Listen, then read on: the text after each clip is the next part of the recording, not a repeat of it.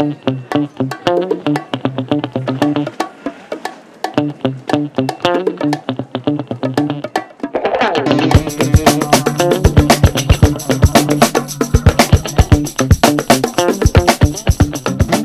unos días que te has parado a decidir con qué te va bien ese gorro color mostaza que has sacado del armario.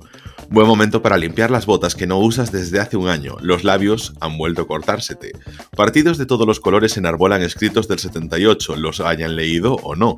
Algunos saltando unas partes y obviando otras muchas.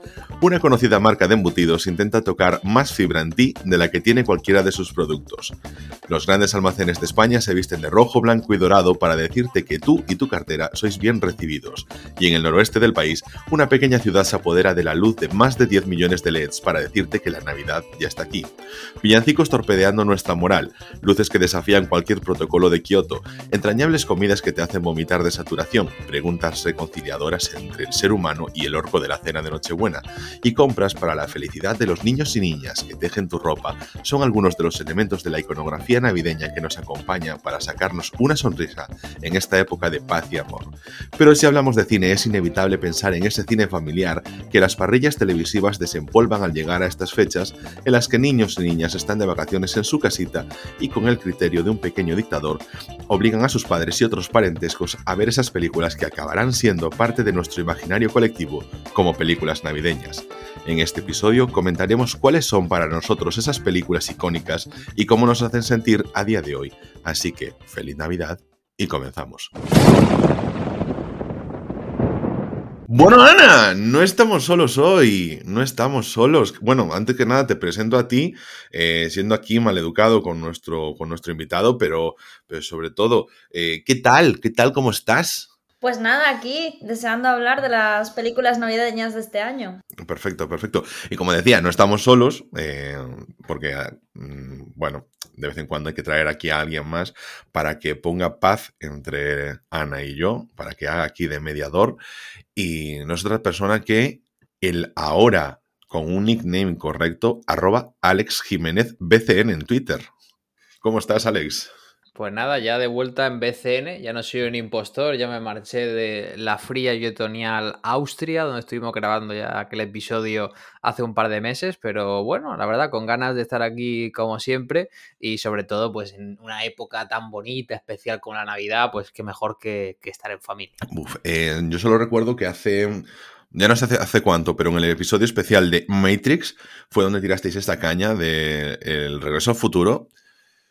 Y yo he ido queriendo tirarlo para adelante, para adelante, para adelante, y me he inventado esto de vamos a hacerlo hacia Navidad, pensando que yo no llegaría vivo. Y aquí estoy, por desgracia para mí en esta época, y, aquí nos encontramos. Y hemos planteado un, episodio en el que pues asentemos un poquito, oye, ¿qué son para nosotros esas películas navideñas? Porque cuando em, empezamos a plantear hacer el análisis de Regreso al Futuro enmarcado en lo de especial Navidad, pues claro, Ana me decía, hombre, a mí Regreso al Futuro no se me hace película navideña. Y yo decía, claro, a mí se me hace película navideña porque Regreso al Futuro la echan en Navidad. Entonces, o sea, cuando llegan las vacaciones, cuando llega esa época donde las televisiones empiezan a soltar todo tipo de sagas y todo tipo de películas familiares, está el Regreso al Futuro. Es cuando yo sabía que la echaban siempre.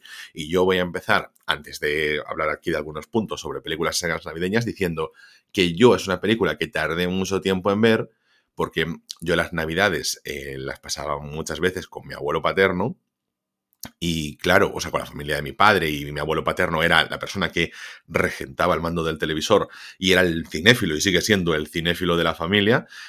Pero claro, él me decía, no, no, esta ya la hemos visto. Entonces no se ve. o sea, aquí no se ven películas repetidas y se puede evitar. Y yo no la había visto, pero me tenía que aguantar ahí con su mando de televisión dictatorial. Entonces, claro, hasta que yo pude tener acceso a un ordenador y eh, una ADSL, un ADSL un poquito tal, no me pude descargar Regreso al Futuro y vérmela pues eh, solito, a lo mejor en un triste día de abril que falté a clase para ver películas en casa. Entonces, ¿cómo es eh, vuestra relación con Regreso al Futuro? Alex, dale tú primero y luego Vana. Pues bueno, mi relación con Regreso al Futuro es bastante antagónica a lo que tú has comentado, ¿no, Ángel? ¿no? Porque yo sí que la vi desde muy pronto.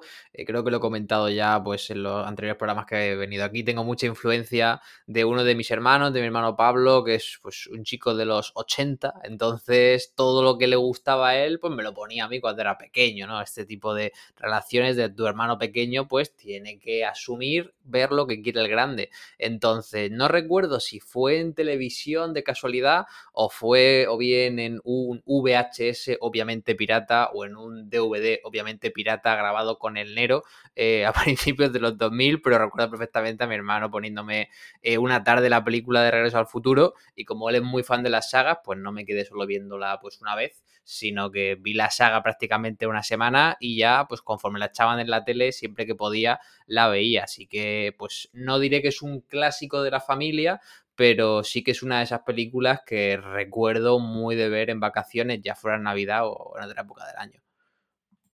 Pues a mí me pasa un poco como a ti, Alex. Em, yo tengo un hermano que también es de los 80 y claro, acabé viendo eh, lo que dices tú, todas las películas propias de los 80, Regreso al Futuro, Superman, todo eso, ¿no? Y em, en este caso, eh, yo era muy pequeña y llegaba del colegio y veía las películas en el descanso que tenía para comer. Entonces, claro, mi padre la tenía pirata grabada de la tele con los anuncios de aquella época que yo flipaba, claro, porque eran anuncios de los 80, entonces a mí no me cuadraba. Y yo me veía siempre la película 2. Entonces, la película 2 me la sé con los diálogos de memoria, con los anuncios de esa época de memoria. Y luego me veía la 1, que también la tenía así.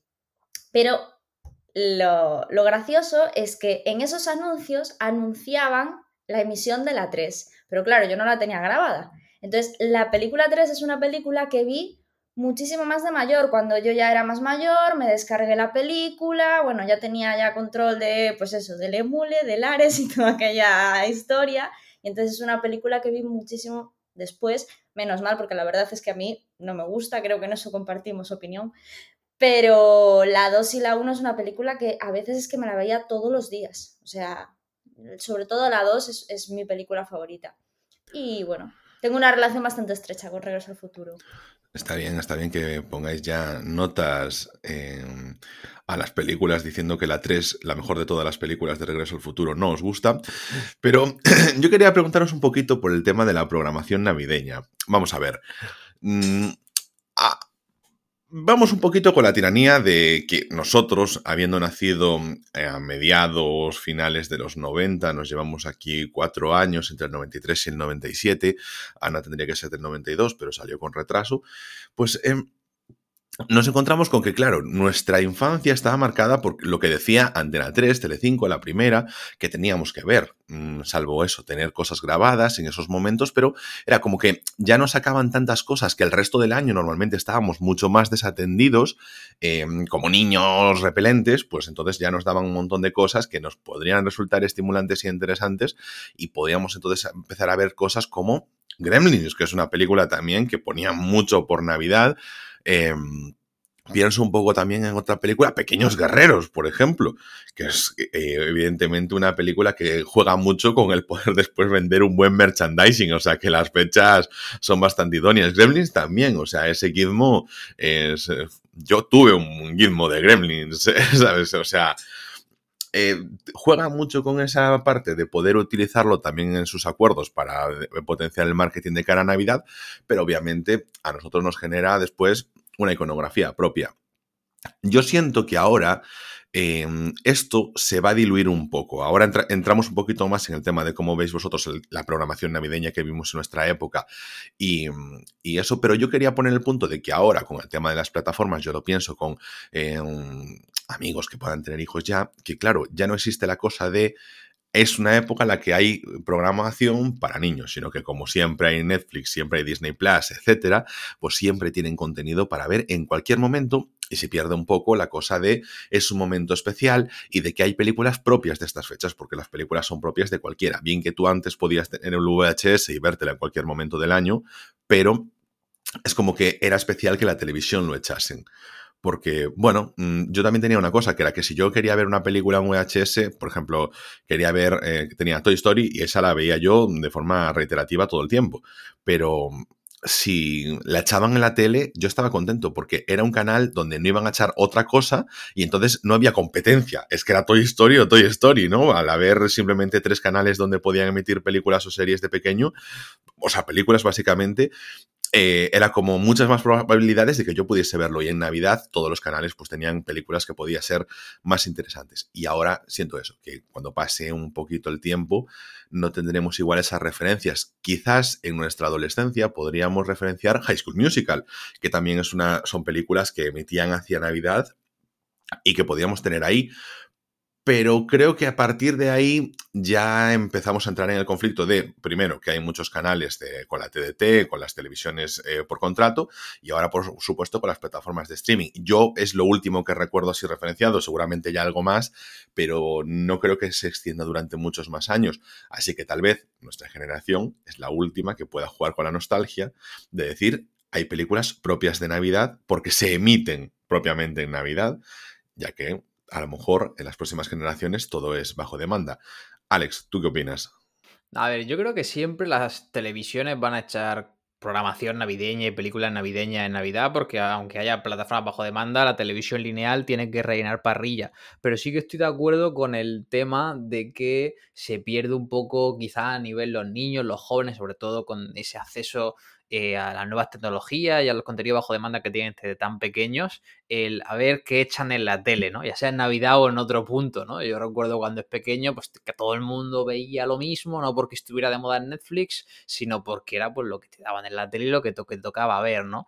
Entonces sí que puede ser curioso ver cómo avanza eso y ver si al final pues la gente ve películas de Navidad todo el año o sí que tiene algún recuerdo de lo que echa en, en, televisión. En cuanto a programación y demás, pues bueno, sí, yo recuerdo Navidad como época de esas películas típicas navideñas, muy también época de comedias románticas, ¿no? Que te echen un Love Actually, Los Padres de él, películas para toda la familia, ¿no? Siempre para poder sentarte con los hijos a ver en la tele, o no sé, Un Padre en Apuros, o ese tipo de películas también con el tema de los juguetes, Big, eh, no sé, eh, sobre todo comedias románticas, yo diría, ¿no? Y muy comedias familiares, lo que, lo que yo relaciono a una tarde de Navidad de que has ido ya a comer con tus abuelos, vuelves a casa, pones a tomar el café y por la tele que el niño se entretenga un rato, ¿no? Yo estoy completamente de acuerdo contigo, Ángel, en que yo creo que esa mm, morriña que teníamos nosotros, ¿no? A la hora de decir, guau, ahora va a empezar la programación de Navidad. Yo creo que eso a, a los chavales de ahora, a los niños de ahora, ya no lo tienen. Yo recuerdo que sí que esperaba eh, con ansia la programación de Navidad, sobre todo eh, me acuerdo que esperaba en Disney, eh, el canal Disney, ¿no? que si tenías tele por cable podías verlo, entonces había las películas propias de, de Navidad, ¿no? con temática navideña, pero luego es lo que dices tú, luego te echaban La Princesa Prometida o te echaban ciertas películas que nada tenían que ver con la Navidad, pero que siempre repetían. Y, mm, y en la televisión, pues ahí estoy un poco de acuerdo con, Alex en que es muy común el tema de la comedia, ¿no? el Nothing Hill, el Pretty Woman, eh, comedias familiares para que disfrute toda la familia, ¿no? Em, también eh, otra de las cosas que, me llamó la atención es repasando un poco la programación de cada una de las, de las plataformas, porque sí que es cierto que me he dado cuenta que esto, en cada una de las listas navideñas que aparecen en las plataformas, repiten un poco la programación que había antes en la tele, ¿no? Con estas mismas temáticas. Y me llamó la atención que en Filming, además de hablar de sagas, de películas propias navideñas y de películas de comedia románticas y comedias familiares, tienen una sección dentro de, de la colección navideña que son conciertos de música clásica. Me llenó de muchísima ilusión porque en mi casa, por ejemplo, el tema del concierto de Año Nuevo era algo importantísimo. Y durante la Navidad, que durante todo el año se escuchaba poca música clásica, salvo la que, bueno, yo tocaba el piano, iba a clases, fui durante 15 años y era lo que se escuchaba de música clásica y lo poco que podría poner yo. Pero el hecho de poner un concierto entero o de poner durante la Navidad música clásica que se ponía en las radios, pues solamente era en ese periodo de tiempo. Entonces me hizo ilusión que Filming eh, tuviera en cuenta eso, porque es la única plataforma en la que se pueden ver conciertos de música clásica relacionados con, pues eso, en la, colección navideña relacionándolo con la Navidad. Y me pareció muy interesante, la verdad. Una cosa que mm, yo creo que está, está un poquito oculta, ¿no? Pero, o sea, nunca va a estar así entre los destacados. Yo lo descubrí por una amiga, no sé si en algún momento se promocionó, pero que me, o sea, que para mí es 100% navideña. Es una tontería y sin embargo Netflix la tiene desde hace mucho tiempo y lo mantiene. Es que tú puedes pedirle a Netflix que te ponga simplemente una hora de vídeo de cómo se eh, consume una chimenea es fuego ardiendo, lo tienes con temática así más navideña y lo tienes ahí de fondo, como si fuese lo que estás viendo es una chimenea, pero en una televisión, obviamente. A ver, a ver, no te da calor. explotando la cabeza. explícame bien esto. Es un vídeo, es un vídeo, es un vídeo de, una de leña ardiendo en una chimenea. Un plano fijo de leña ardiendo. Pero tú eso lo buscas en Netflix, o sea, tú pones ese... Sí, sí, sí. Tú pones chimenea y tienes cuatro o cinco vídeos de diferentes chimeneas con leña ardiendo. ¿Y eso desde cuándo? Hace años ya. Todas las navidades lo hacen. No, todo el año. Ah, todo el año. Ah, vale, vale, vale. Pero bueno, claro que, que yo bueno, pues como que en Navidad, que es la época de la chimenea, para darle ambientillo a la, a la casa, que te dejes la televisión puesta con, el, con la chimenea puesta de, de, Netflix, que me parece un recurso interesante cuando ya no sabes ni qué poner, quieres echarte a leer y hasta te pones eso de fondo, pues mm, para complementar nuestra precaria vida, donde no tenemos una chimenea de verdad en nuestra casa. y entonces Netflix nos dice, no te preocupes, que ya con tu suscripción yo te lo doy, que es casi igual que tener una chimenea en una casa en propiedad, por supuesto. Entonces, pues ahí ya te quedas tú todo conforme. Detallitos, detallitos de, la Navidad. Yo sé, Ana, estoy viendo cómo le explotó la cabeza con el tema de la, de la chimenea. Completamente, completamente. Es que no, no contaba con eso, ¿eh? Sí, sí, hombre, no se va a colar nunca entre la lista de los más vistos en España o en cualquier país, pero está ahí, está ahí de forma continuada, no sé. yo creo que es un fondo de armario, ¿sabes? Es como que a veces yo me la pongo, lo, reconozco, o sea, yo teniendo también me pongo eso de fondo. Sí, eh, no tengo vergüenza, yo, yo lo admito. Y mm, bueno, yo mm, dentro de este tema, joder, Veo que mm, he estado del concierto de Año Nuevo, eh, antes hablaba con Ana sobre el tema de la programación y cómo Netflix, por ejemplo, está incluyendo las películas del estudio Ghibli, por ejemplo, dentro de, la, de las películas navideñas, cosa que me sorprendió. Va un poco con relación a lo que hablábamos antes. Es difícil crear una iconografía de Navidad y yo creo que se intentan hacer pruebas. Ana me decía, eh, hombre, yo creo que como las tienen en catálogo, son los únicos que la tienen, pues intentan aprovechar y meterlas, ¿no? Para es que, Ángel, yo es lo que vi, ¿no? Yo creo que hay cuatro temáticas básicas. Las sagas, las películas de animación, eh, los clásicos también, porque de repente te aparece un, el apartamento, o sea, o, la vida de mm. Brian, ¿no? Bueno, entonces yo lo que creo es que dentro de, esta, de estas películas de animación, lo que dices tú, aprovecharon un poco que el episodio pasa por Valladolid y dijeron, ya que este año hemos metido todo lo de Estudio Ghibli o casi todo lo de Estudio Ghibli en Netflix, pues vamos a aprovechar que en la sección de animación, donde tendría que ir lo de Navidad, pues ponemos el estudio, las películas de Estudio Ghibli. Aparte me llamó la atención porque no meten las típicas del viaje de Chihiro así, o sea, aparecía de primera el castillo. Sí, pero en la lista mm. aparecía de primera el castillo ambulante, que a mí de las películas, no sé, no, que menos. ¿no? Eh, está más reconocido a nivel estético, sobre todo Totoro o otras, ¿no? Y, me llamó la atención, la verdad. Mm. No, yo, yo creo que el castillo está, está ahí, está en el top 5 ¿eh? de, Ghibli. Pero no obstante, eh, yo, claro, ahí entro a pensar en, lo que hablábamos antes un poquito, es cómo generas nuevo imaginario común, porque la nostalgia se agota. Tú tienes la, eso, las películas de los 80, que hemos visto los de los 90, que ahora los que nacimos en los 90 les pondremos a nuestros hijos, porque como los de los 80 nos pusieron a nosotros, y que querremos que eso sea su imaginario común, pero eso es finito realmente. Hombre, podemos recuperar otra vez los 80 y se podrá trabajar con la nostalgia, pero es limitado. Es complicado ahora sacar, como decía Alex, eh, veías lo que echaban y ahora tener cosas propias de Navidad ¿cuál es el último reducto que a lo mejor puedo yo estar pensando? El cine, que es quizás algo que puedan emitir, por ejemplo, como este año, restrenos de películas como Harry Potter, que sí, los 20 años, lo que tú quieras, pero es una película navideña. El Señor de los Anillos es una película que se estrenó en Navidad. Yo vinculo más con el verano porque es cuando la estrenaban en VHS y entonces yo la podía ver muchas veces, pero bien es cierto que en el cine siempre era en Navidad. Y es quizás un poquito lo que nos, lo que nos queda, ¿no? Poder sacar ahí algo y si no, incluso lo veo complicado para, para todas estas eh, películas que buscan tener eh, merchandising. Lo hablamos, por ejemplo, con Star Wars, que se estrena también eh, en diciembre para poder después vender. Eh, tienes eso, Disney Plus, que puede sacar las cosas y que a lo mejor te puede jugar un poquito con las fechas. Nos queda también, además, eh, por ejemplo, los superhéroes, como ahora en el estreno de Spider-Man No Way Home, pero que simplemente aprovechan de que la gente esté en casa. No creo que se conviertan en iconografía navideña. Entonces, ahora nos encontramos ante a lo mejor lo que puede ser una de las últimas navidades tal y como conocemos, porque obviamente los 70, los 80, los 90 sí que los pudimos vivir, pero ahora esto pues nos, nos va a cambiar un poquito. Y mm, decís antes, perdón, y ya vamos con este tema, sagas, sagas películas familiares, comedias románticas, eh, está muy bien porque, claro, te permite mm, tener, imagínate, hoy una película, por ejemplo, quieres echar Harry Potter, Star Wars, etcétera, son ocho noches que vas a tener de la misma programación y que vas a tener a la gente enganchada. Yo creo que está interesante.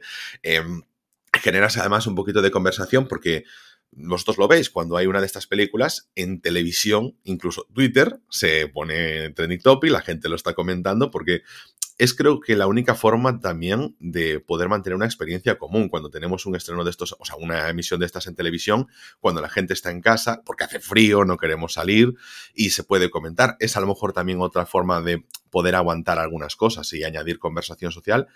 Y una cosa que estaba pensando cuando dijisteis lo de las comedias familiares es, claro, son todas estas películas que al estar juntos, a lo mejor los abuelos, los padres y los niños, que puedan ver los niños sin sentir la vergüenza ajena de situaciones comprometidas, de estar viendo algo que salga en la peli en plan sexo y que estén tus padres a tu lado.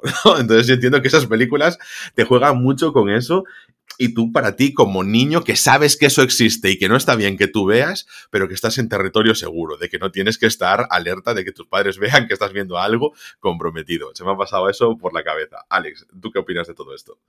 No, yo la verdad que poco, poquito que añadir, ¿no? Creo que estamos todos bastante de acuerdo. Yo no creo que la nostalgia vaya a acabar siendo finita, porque independientemente de que la gente eh, vea o no lo que echan en televisión en Navidad, pues como comentaban, ¿no? Va a haber películas en Navidad cuando las estrenen en el cine y va a haber películas en Navidad cuando las estrenen en sus plataformas y quieras que no, yo creo que siempre la Navidad se va a relacionar con determinado tipo de película y géneros, no porque lo echen en televisión, sino porque ya es un poco el imaginario colectivo que existe. Entonces, yo creo que aunque sea de una forma completamente distinta a la que vivimos nosotros, yo creo que durante los próximos años y décadas eh, la gente, los jóvenes, los niños van a relacionar pues eso, con la, Navidad, con comedia romántica, van a relacionarlo con eh, sagas de aventuras, películas de este estilo, porque a fin de cuentas, eh, haya tele o no, en Navidad es tiempo de estar en familia en la mayoría de casos y cuando estás en familia,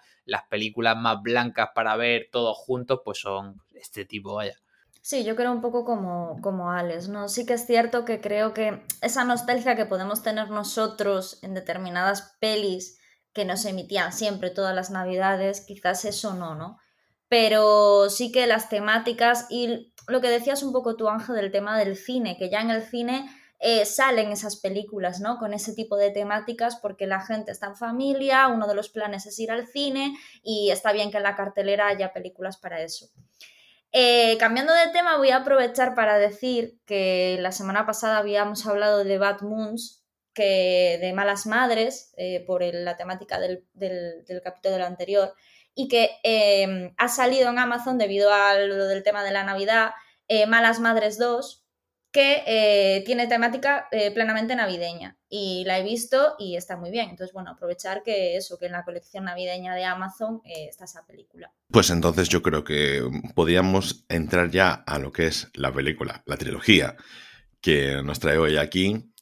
Para mi desgracia, mm, Regreso al futuro. No es que yo le tenga yo ni inquina ni nada, lo que pasa que me siento, me siento como de otro mundo, ya que para vosotros es como muy referencial y para mí no lo es tanto. Entonces, pues claro, digo yo, es que me, me vamos a juntar aquí con dos fans y yo pues voy a hacer aquí un poquito de, no, no sé, de, recoge pelotas, ¿no? Aquí sois vosotros los que, los expertos, los que las habéis visto mil veces y a mí como ya me pilló un poquito más de mayor, pues entiendo que, entiendo que no me fue tan icónica, no me fue tan icónica y, y bueno, pues podríamos decir incluso que es un coñazo de película, pero no, es broma. Broma. El pitido aquí ya lo estoy viendo, ya lo estoy viendo.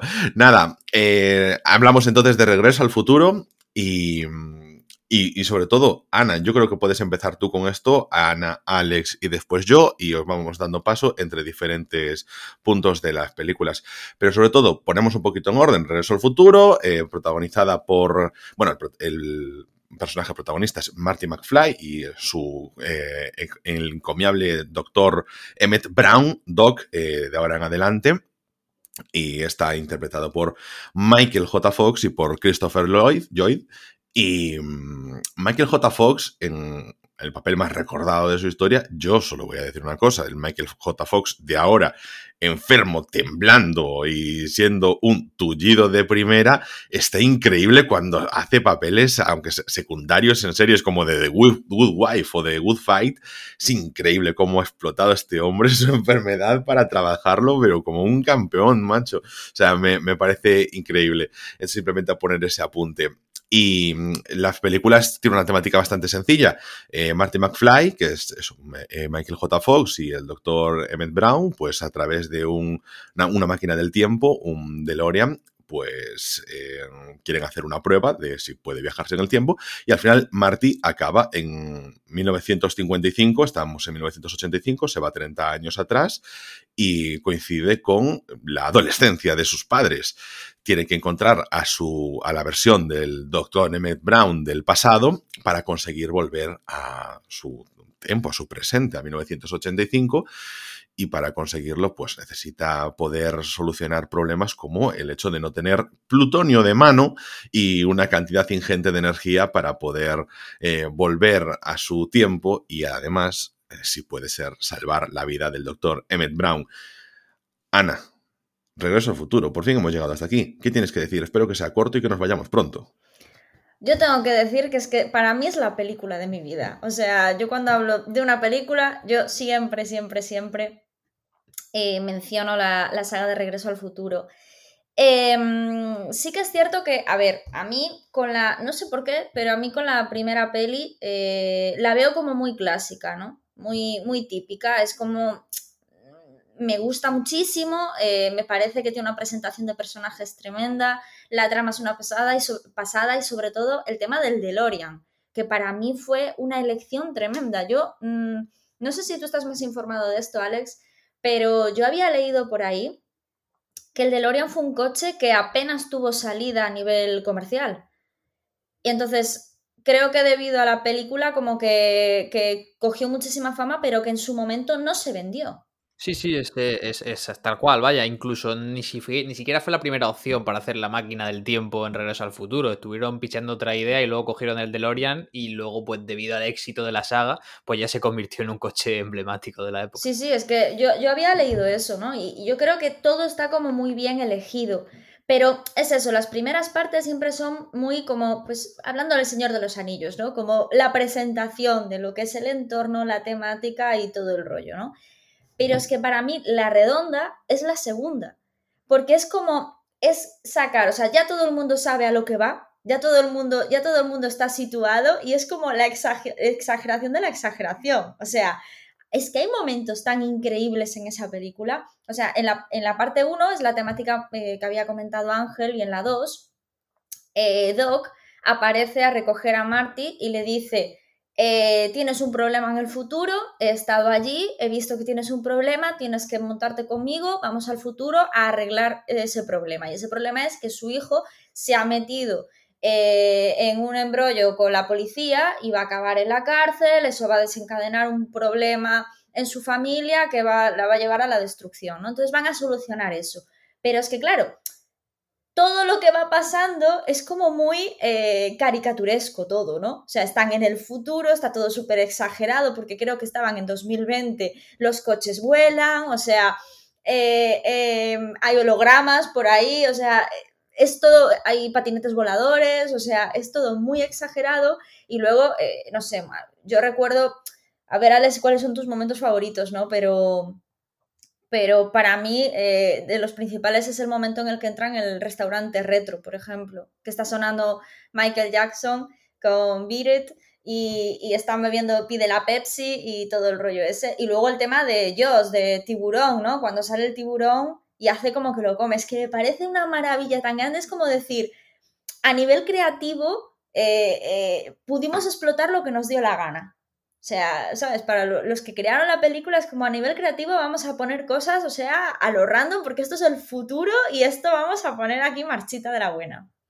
Sí, totalmente. A ver, a mí yo creo que la 2 también me gusta más que la 1 porque es eso, van al futuro, ¿no? Que yo creo que siempre es mucho más llamativo y no es sobre todo la visión del futuro que había en 1985, tan exagerada, tan caricaturizada como dice, pero luego además que además de ir al futuro también vuelve al pasado, no es como que ya el tema de los viajes temporales ya está, está solamente bien presentado en la primera, que ya está dentro, ¿no? Y el tema de crear diferentes líneas temporales y lo típico de las películas, ¿no? Que luego se hizo hasta la saciedad de un error que cometes aquí, pues luego para atrás, eh, aunque yo creo que la clave es el villano tan carismático que tiene la saga, ¿no? O sea, todo Beef y todas sus encarnaciones distintas, abuelo, padre, tío, antepasado, eh, maravilloso, ¿no? Y como siempre tiene esta rivalidad con los McFly, eh, yo creo que eso hace que sea tan divertido, ¿no? Porque uno de los puntos que me gusta es que vayan al pasado, vayan al futuro, estén en el presente, como un mismo actor hace de distintas versiones de sí mismo en el pasado o en el futuro, simplemente con un poco de maquillaje y, caracterización. Pero ya digo, a mí es una película que me encanta. Eh, no diría quizá como tú la película de mi vida, pero sí que es, yo creo que de saga de películas de acción familiares, me parece como la saga definitiva, ¿no? Creo que es una película que puede ver toda la familia, que es divertida, que tiene aventuras, que puedes verlo siendo mayor y no te aburres. Y vamos, yo cuando conocí a mi pareja que no la había visto, de lo primero que hice fue poner las tres películas, así que os podéis hacer una idea de, lo que me gusta. Claro, es como eh, cuando están marcando las vacas en, en las ganaderías, pues esto es lo mismo. Tú si no le pones el sello de regreso al futuro, tú no puedes pasar por el arco de mi puerta. Bueno, yo quiero destacar precisamente cosas de la primera, ya que se ha hablado mucho de la segunda. A mí hay dos cosas que me ha gustado mucho. Uno, no, te, no tiene Marty ya tiene la relación desde el principio. No tenemos que perder tiempo en ver cómo conquista a Jennifer. Ya sabemos, es el amor de su vida, no hay conflicto con ella, no pasa nada. Luego vemos que la segunda y la tercera, pues que queda súper relegada, no pasa nada. La primera. Es que el amor, el amor en, esta, en esta saga, como que no es central, no es la típica eh, temática, ¿no? De película familiar en la que chico conoce chica, que siempre suele aparecer. Eso está A ver, claro, es esta es importante el amor, pero no del protagonista. Y sin embargo, sí que me gusta, esta es otra cosa que quería destacar, el hecho de que, oye, pues al final, eh, yo creo que también es, entre comillas, un riesgo el decir, bueno, pero vamos a poner la situación de que su madre esté enamorada de él en la película familiar. Quiero decir, es una cosa que a mí en su momento me sorprendió y a día de hoy dije yo, creo que está muy bien tratado y bien juguetón eh, en la exposición de la trama de la primera película. Y en la segunda película, coincido con vosotros, o sea, el tema de hacer cosas que luego tengan ese cambio. O sea, me gusta también, por ejemplo, el tema de como el doctor Brown, pues, eh, eh, como medio, no, considera importante darle explicaciones a Marty. Es en plan, ven para aquí, venga, que te pongo tu gorrita, todas estas cosas, y tú vas a hacer lo que tengas que hacer. Tú confía en mí, ya está, arreglado, ya está. Yo vengo aquí a... Es bien, es cierto que no tiene que dar explicaciones porque va a solucionar su vida. Él está todo el tiempo protegiendo a los McFly. Mm, que le debe algo, le debe la vida, bien es cierto, pero es como que ya lo tiene como muy asumido la película, que va a ser todo para salvaguardar la vida y el legado de Marty McFly, y ahí tiene que Doc eh, buscarse las castañas. Pero sobre todo eso, el tema de cuando Biff eh, consigue cambiar el pasado, todo, más de una forma que todo el mundo pensó en algún momento. Ojalá volver al pasado sabiendo los, eh, los resultados de, las, de los deportes, del número de la lotería del gordo de Navidad, o lo que fuese. O sea, nadie se la. Eh, eh, o sea, a todo el mundo se le ha pasado por la cabeza poder utilizar información del futuro al pasado y juega mucho con ese arrepentimiento de la gente, ese espíritu de la escalera de mm, si esto yo lo hubiese sabido antes, pues em, lo hubiese empleado y creo que por eso conecta muy bien muy buen planteamiento. Yo creo que estaba muy en la época en, sacar esta parte futurista, como podríamos ver, por ejemplo, en otras películas, o yo, segundas partes, terceras partes de Robocop. Bueno, iban todas ahí por el estilo. Si os fijáis al final, la, o sea, la estética de los villanos del futuro, em, todos punkies, em, esos pinchos, es muy, muy de los 80 también, de esas películas que querían jugar con el cyberpunk. Bueno, eh, está bien, está bien. Yo contento. Es 2015, es 2015, o sea, ya lo hemos pasado, pero, pero de largo. Yo no tengo ningún patinete volador, la verdad. Lo cual no diré que esté mal, porque teniendo en cuenta las veces que me caigo yo del monopatín, pues entonces eh, eh, mi vida pues está más tranquila, así. Mm, y, destacar que, claro, poco se está hablando de la tercera película con ese viaje al pasado, pasado, pasado, 100 años antes de, o sea, en el 1885 en el oeste. Y ahí está una cosa que también me gustó mucho, lo bien hilado que está la, la primera con la segunda. Todas las... Eh, o sea, se tira mucho el hecho de Doc diciéndole mucho que le gustaría volver al pasado, se nota que estaban las dos pensadas en conjunto.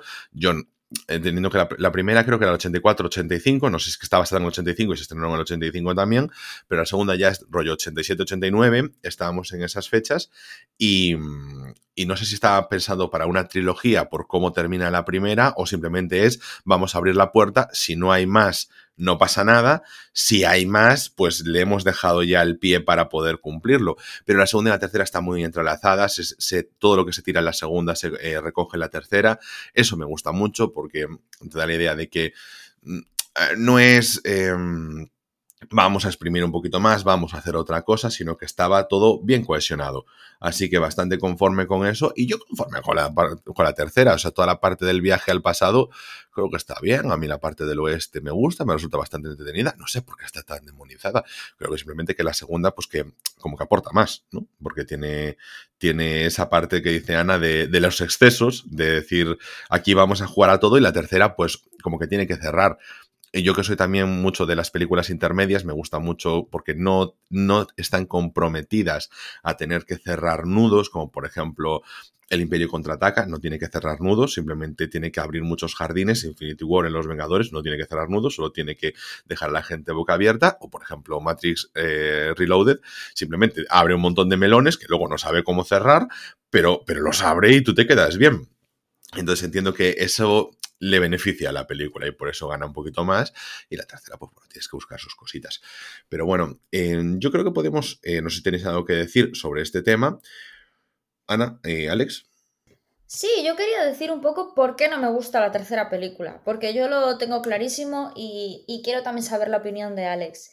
Em, a mí precisamente no me gusta la, tercera película porque en la primera película y en la segunda película se habla mucho de la vida de Marty, del futuro del Marty, del pasado de Marty y del presente de Marty. Y de repente llega la tercera entrega y todo gira alrededor de Doc, del amor de Doc, de que Doc tiene una familia. Es que a mí me, es que precisamente lo que antes decíamos, que era lo que me gustó de esta saga, que se salía un poco de eso, es como que muy clásica, muy típica, no sé, no, no, no, le, no le veo la gracia en ese sentido por ninguna parte.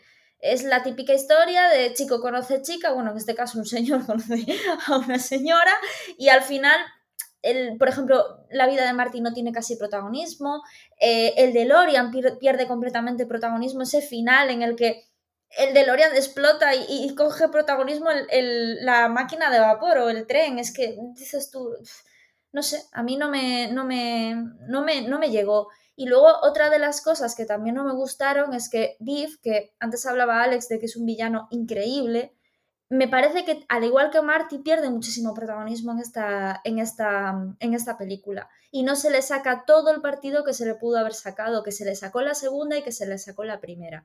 Lo único que me gusta de la, de la tercera película es que cierra un poco eh, lo que es el argumento este, que es un poco más em, didáctico, ¿no? Y ahí es donde se ve el punto familiar de esta saga, porque es, un, es, es, el punto didáctico hacia los niños, ¿no? Yo creo. Y hacia los adultos también, que muchas veces, eh, vamos, somos los que más tenemos que aprender en ese sentido. Y es el problema que tenía Marty con el tema de que cuando le decían, ¿qué pasa? ¿No haces esto? ¿Eres un gallina? Y entonces él se volvía loco y decía, ¿cómo? ¿Cómo me has llamado? ¿Me has llamado gallina? Venga, pues lo hago. Y que eso es lo que durante la primera película le dio problemas, durante la segunda es en realidad lo que desencadena el problema a su hijo.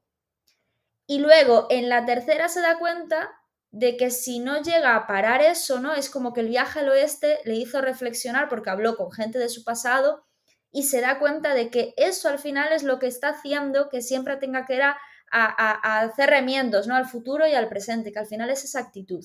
Y él al final de la peli aprende esa, esa lección, que al final era lo principal de toda la película, ¿no?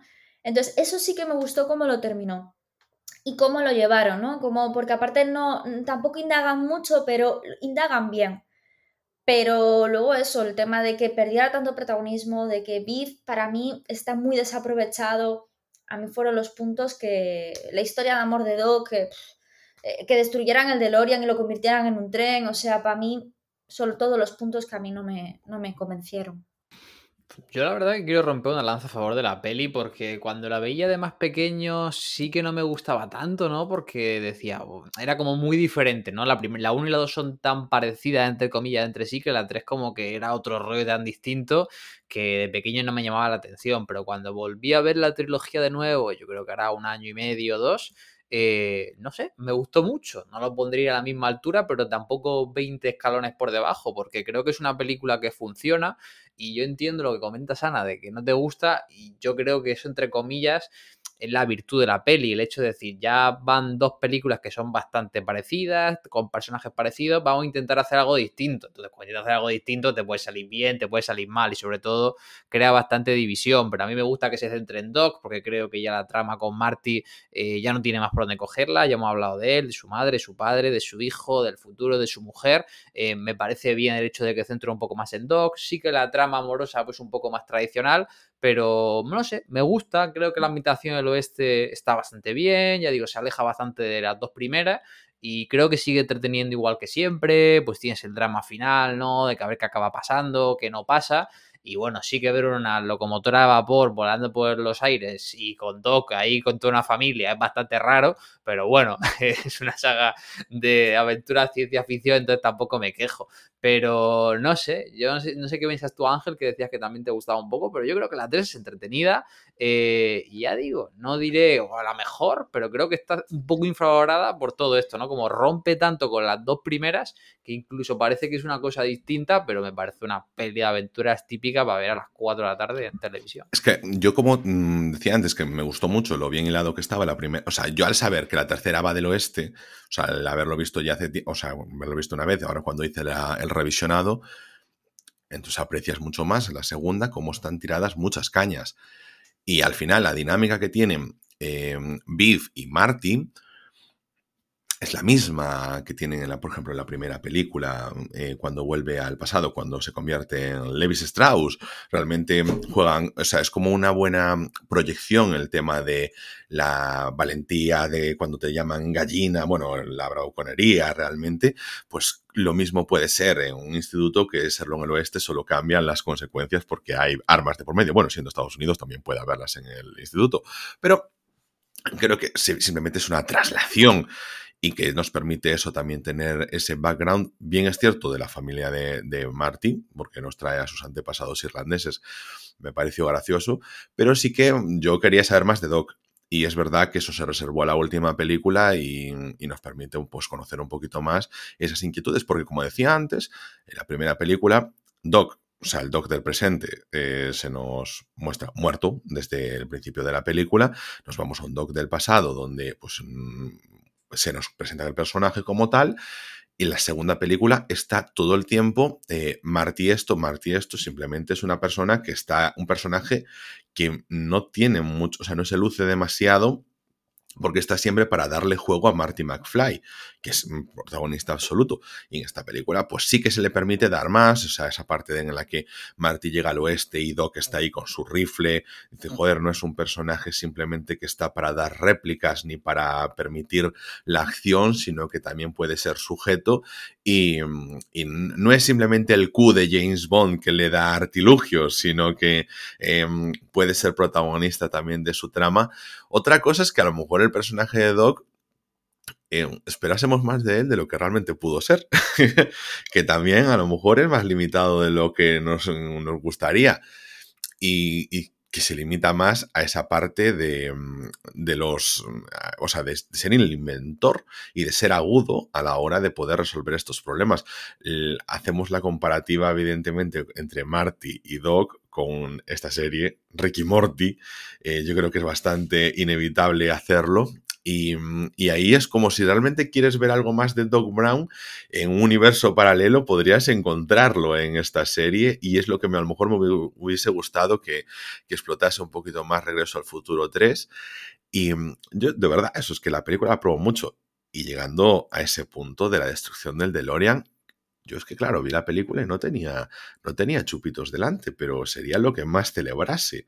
O sea, no es que odie el coche ni nada por el estilo, pero me parece muy bien, las cosas tienen que acabar y punto. Y yo creo que no es que se le dé protagonismo una locomotora porque la película acaba, la saga acaba y te están diciendo aquí punto y final, no va a haber más aventuras, nosotros nos vamos y esto es un cierre a la trilogía. O sea, que, o sea al final son tres minutos de, de, locomotora voladora, no pasa nada y es como ya estamos en otro plano. Lo que tú conocías, la historia que te gustaba y todo esto ya acabó. O sea, no va a haber más y no pasa nada.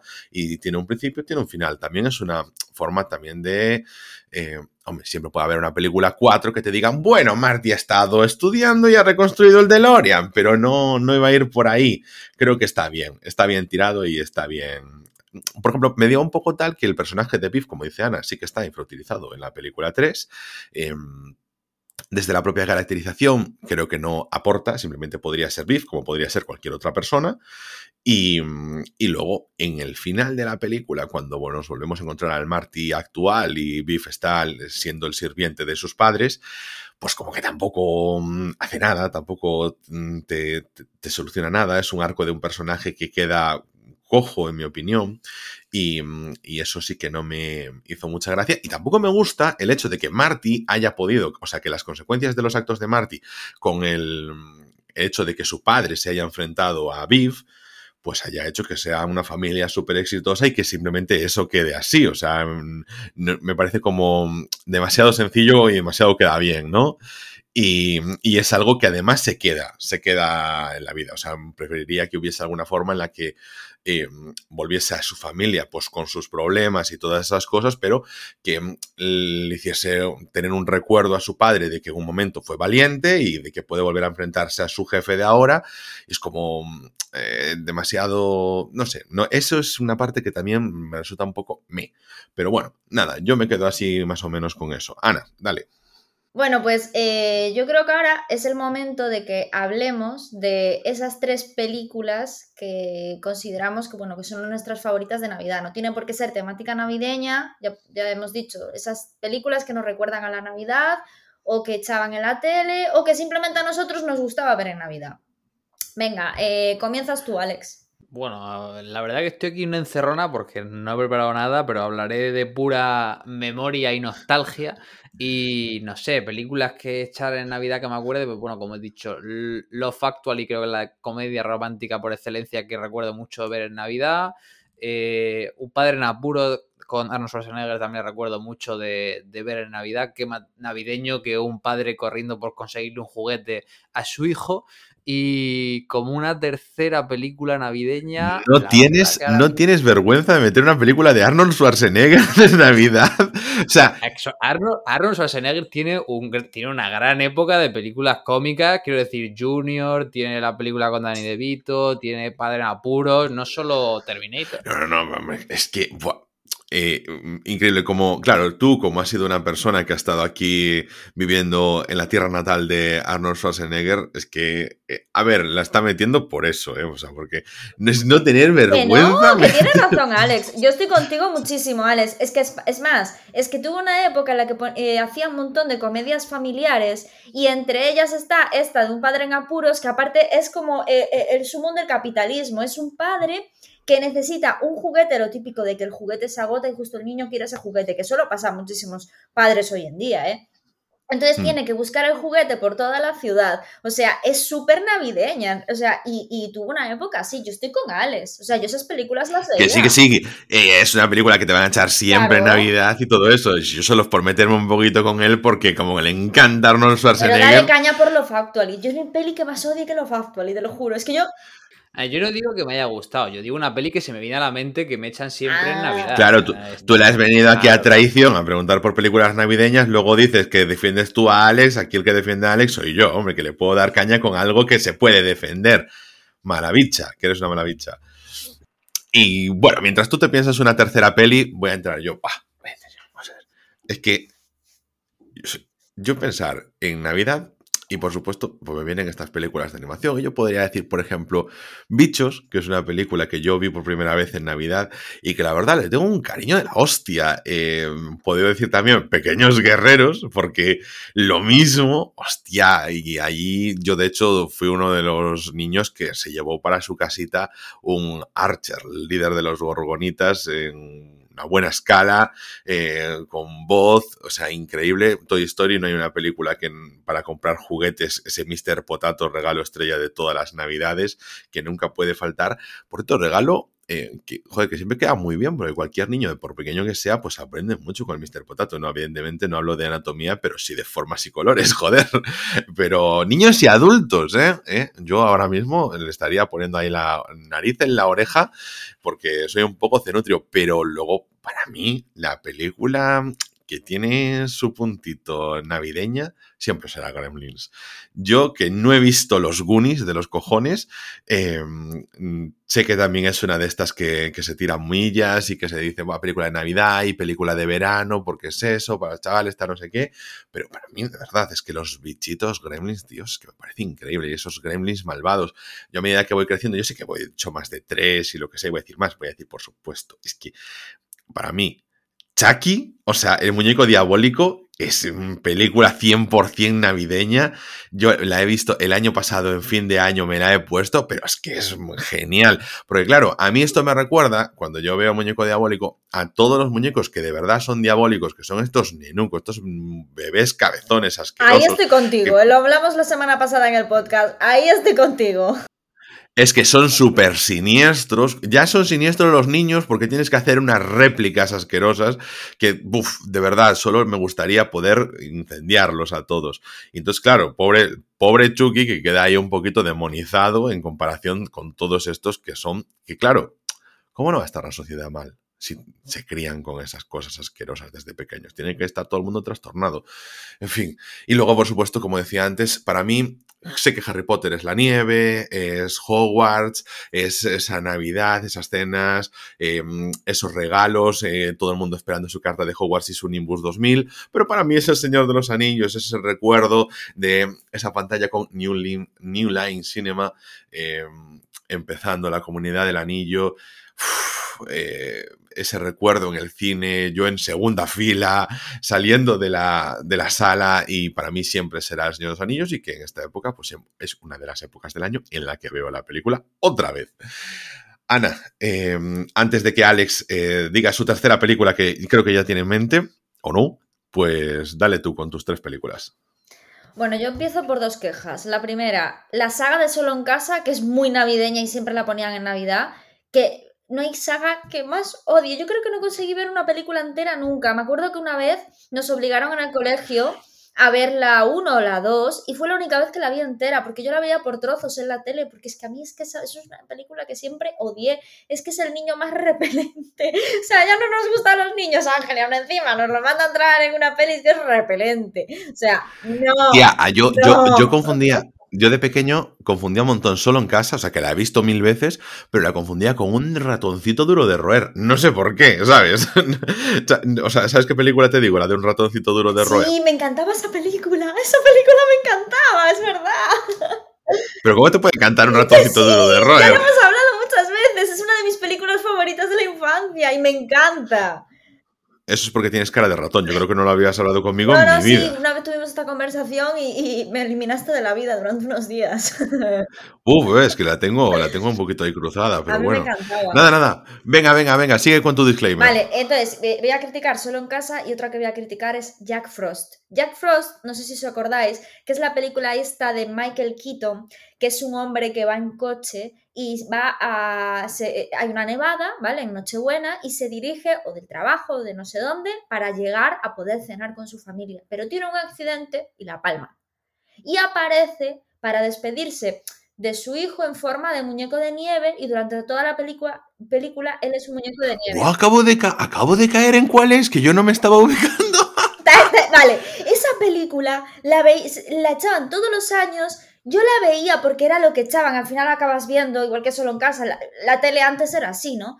Y yo decía, pero qué, qué, qué, necesidad tenemos los niños de coger esta depresión en plenas navidades. O sea, era súper tétrica, porque claro, es que eh, veías al padre ahí como un muñeco de nieve y durante toda la película era un dramón, porque en realidad se estaba intentando despedir, o sea, era horrible, pero horrible.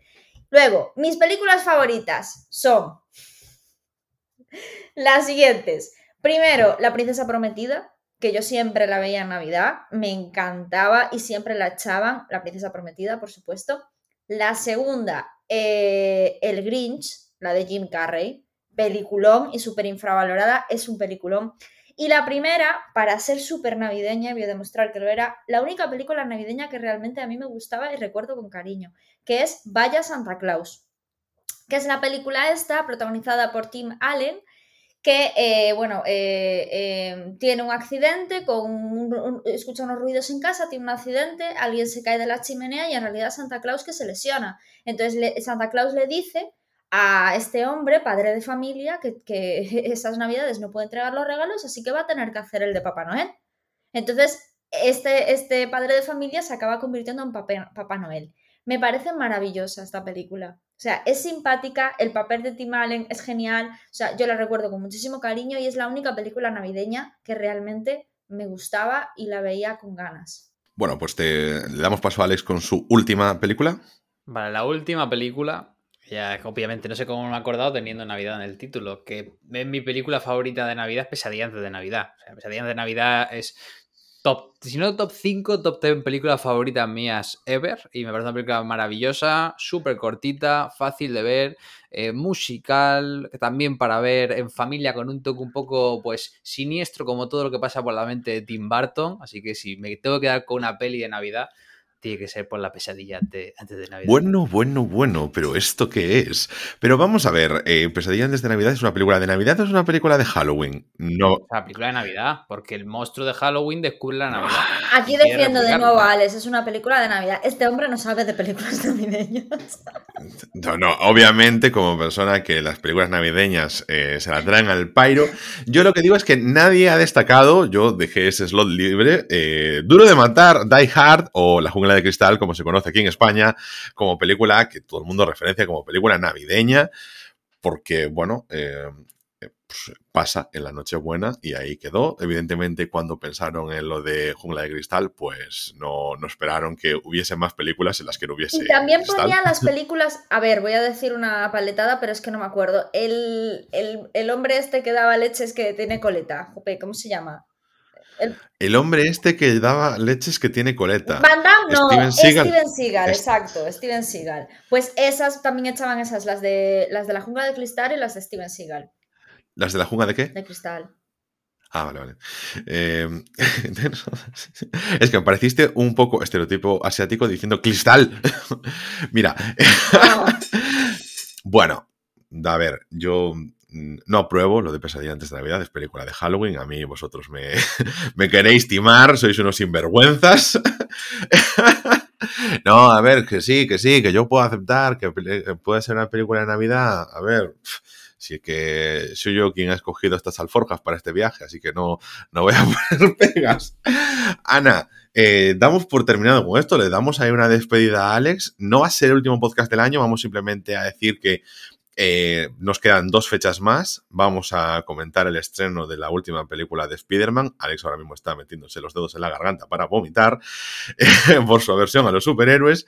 Y mm, vamos a hacer un especial con lo mejor de 2021 las cosas así destacadas. Alex y yo ya compartimos unas cuantas allí en el Festival de Cine de Viena.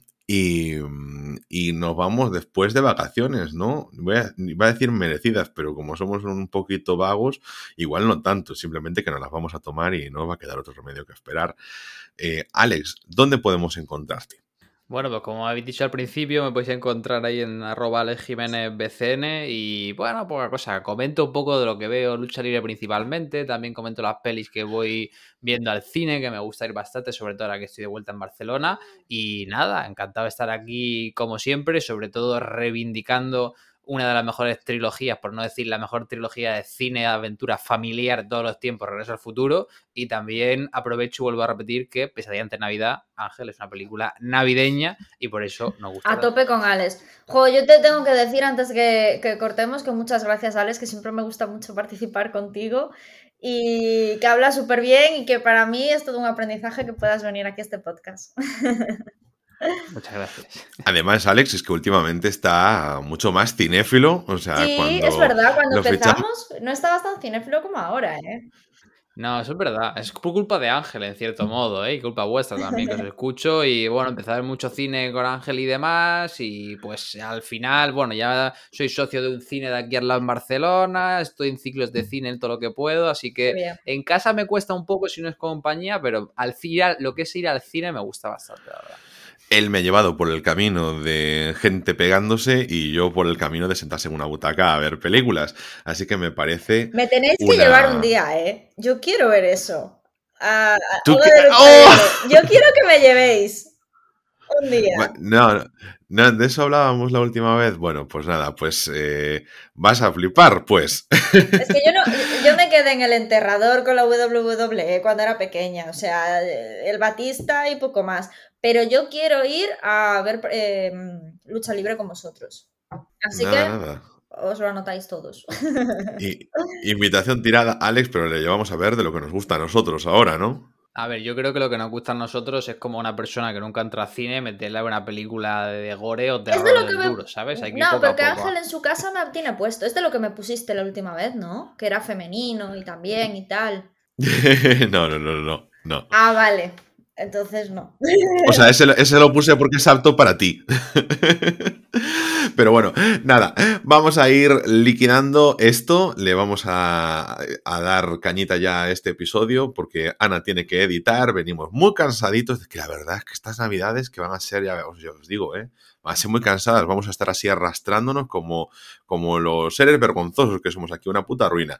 Así que nada, con esto terminamos por hoy. Muchas gracias, Alex, otra vez. Recordad que estamos disponibles en Spotify, en Evox, en Apple, Google y Amazon Podcast y en casi cualquier aplicación de podcast. Es decir, vosotros podéis coger vuestro altavoz, pedirle a Siri, si es que sabe hacer algo que os ponga un podcast nuestro, lo podéis pedir también a Google, si tenéis aquí el que este que le decís el OK, bla, bla, bla, pues ponme el podcast de rayos y retrócanos y ponles un comentario, dile que Ángel tiene razón y Ana, pues a veces no. Y mm, o se lo podéis pedir a mm, Alejandra, no vamos a decir el nombre porque os voy a convocar a todos y, mm, y nada, y pediros ahí, venga, pues lo ponéis de fondo mientras fregáis, por ejemplo, mientras fregáis es un buen momento, o sea, la gente lo disfruta mucho más mientras está, está fregando. Son dos cosas muy placenteras, fregar y escucharnos a nosotros.